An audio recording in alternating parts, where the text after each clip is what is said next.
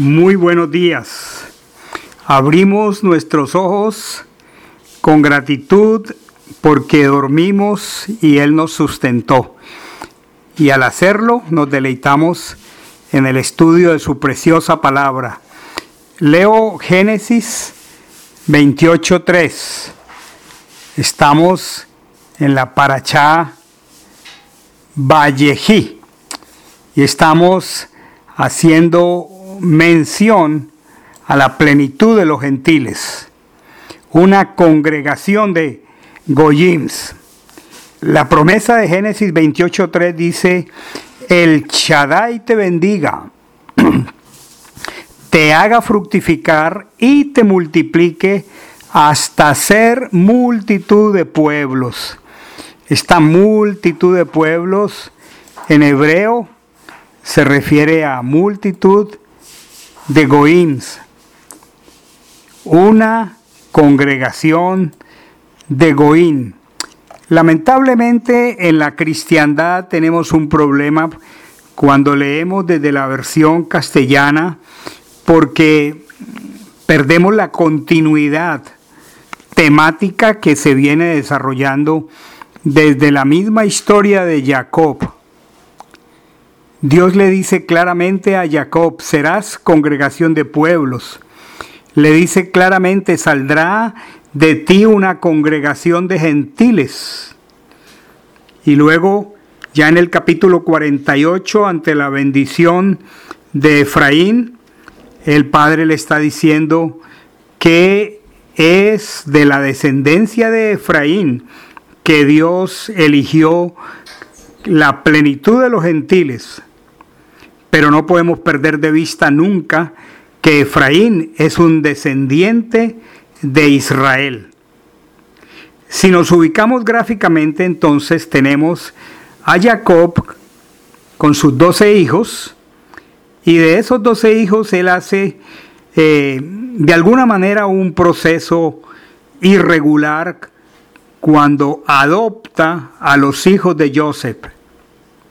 Primero vemos cómo desde su juventud eligió a Joseph como su primogénito y de entre sus doce hijos, él lo tuvo por especial.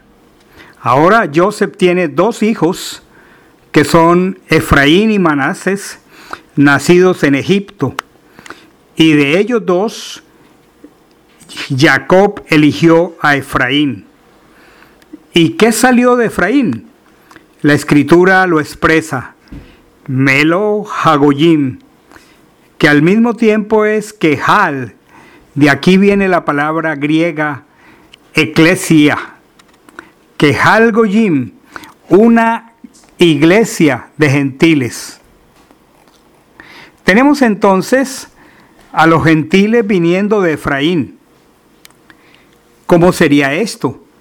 Porque para ese momento era solamente una palabra profética por la que habría que esperar su cumplimiento en el tiempo.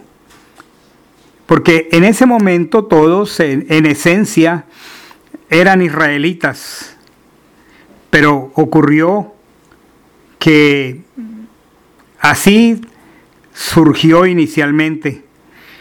Todo fue transcurriendo desde que los hijos de Israel salieron de Egipto en el año 1240 antes del Mesías. Salió toda la congregación de Israel, ya sabemos que eran 600 mil hombres de a pie, sin contar las mujeres y los niños, y que esto daba una inmensa multitud de más de dos millones de personas, junto con todas las naciones que salieron de Egipto. Transcurrieron los 40 años en el desierto, finalmente llegan a la tierra de Israel, se establecen como un territorio entre las doce tribus. Ya para ese momento hacían parte integral de las doce tribus Efraín y Manasés. Posteriormente aparece el primer rey de Israel, Saúl, un rey efímero que gobierna 40 años, a quien le es quitado el reino para dar paso al rey David, eh, un rey conforme al corazón de Dios y a la profecía. Pero antes había una profecía en Génesis 49 del 9 al 10 expresada muy clara en los labios de Jacob, cuando dice, cachorro de león es Yehudá, de la presa, hijo mío, te libraste, se echa y yace como león, y como león, ¿quién lo levantará?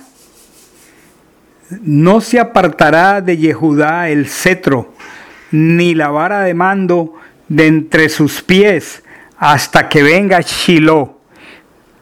Tenemos entendimiento claro que Shiloh es el Mesías, y a él seguirá la reunión de los pueblos.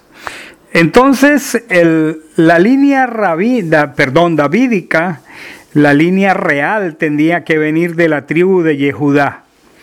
Yehudá tendría una preeminencia, tendría una dinastía de la cual vendrían los reyes.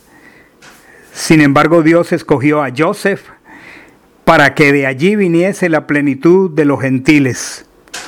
Esto lo corrobora perfectamente el libro de Primera de Crónicas 5 del 1 al 2, lo aclara perfectamente cuando dice descendientes de Rubén, Rubén, el primogénito de, Israel, él fue el primogénito. Pero como él profanó la cama de su padre, su primogenitura fue dada a los hijos de Joseph, el hijo de Israel. Pero no de tal manera para que él fuera considerado en la genealogía como el primogénito, pues Yehudá se hizo más grande que sus hermanos, puesto que la autoridad vino de él no obstante, la primogenitura fue dada a Joseph.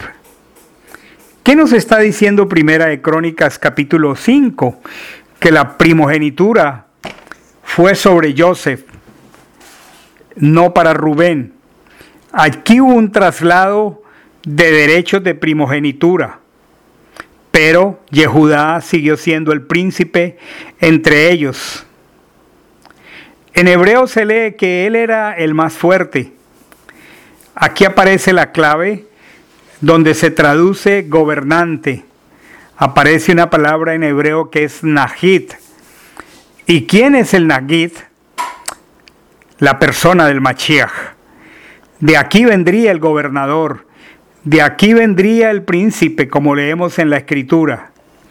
Así que ya está definido que Yehudá vendría a ser eh, la cabeza de los príncipes, del principado, porque así lo estableció Dios. Pero de Joseph, que era el primogénito, vendría la congregación de gentiles. En el futuro entonces tendríamos una congregación de gentiles sirviendo a un rey judío. Queda claro que en el futuro y en el desarrollo de toda la historia proféticamente establecido desde el comienzo, tendríamos una iglesia de gentiles sirviendo a un rey judío, al Nagit, al Machiach. Pero no podemos perder de vista que esta congregación de gentiles nunca estuvo separada del resto de las tribus porque sencillamente hace parte de las doce tribus, porque viene de la descendencia de Efraín. Esto necesita quedar muy claro, necesitamos entenderlo correctamente. El desarrollo histórico nos permite responder a la pregunta, ¿qué fue de la vida de Efraín en el futuro? ¿A qué conglomerado israelita se le llamó Efraín. Y aquí entonces la profecía es muy clara y muy sencilla. La plenitud de los gentiles viene a través de Efraín. Iglesia de gentiles.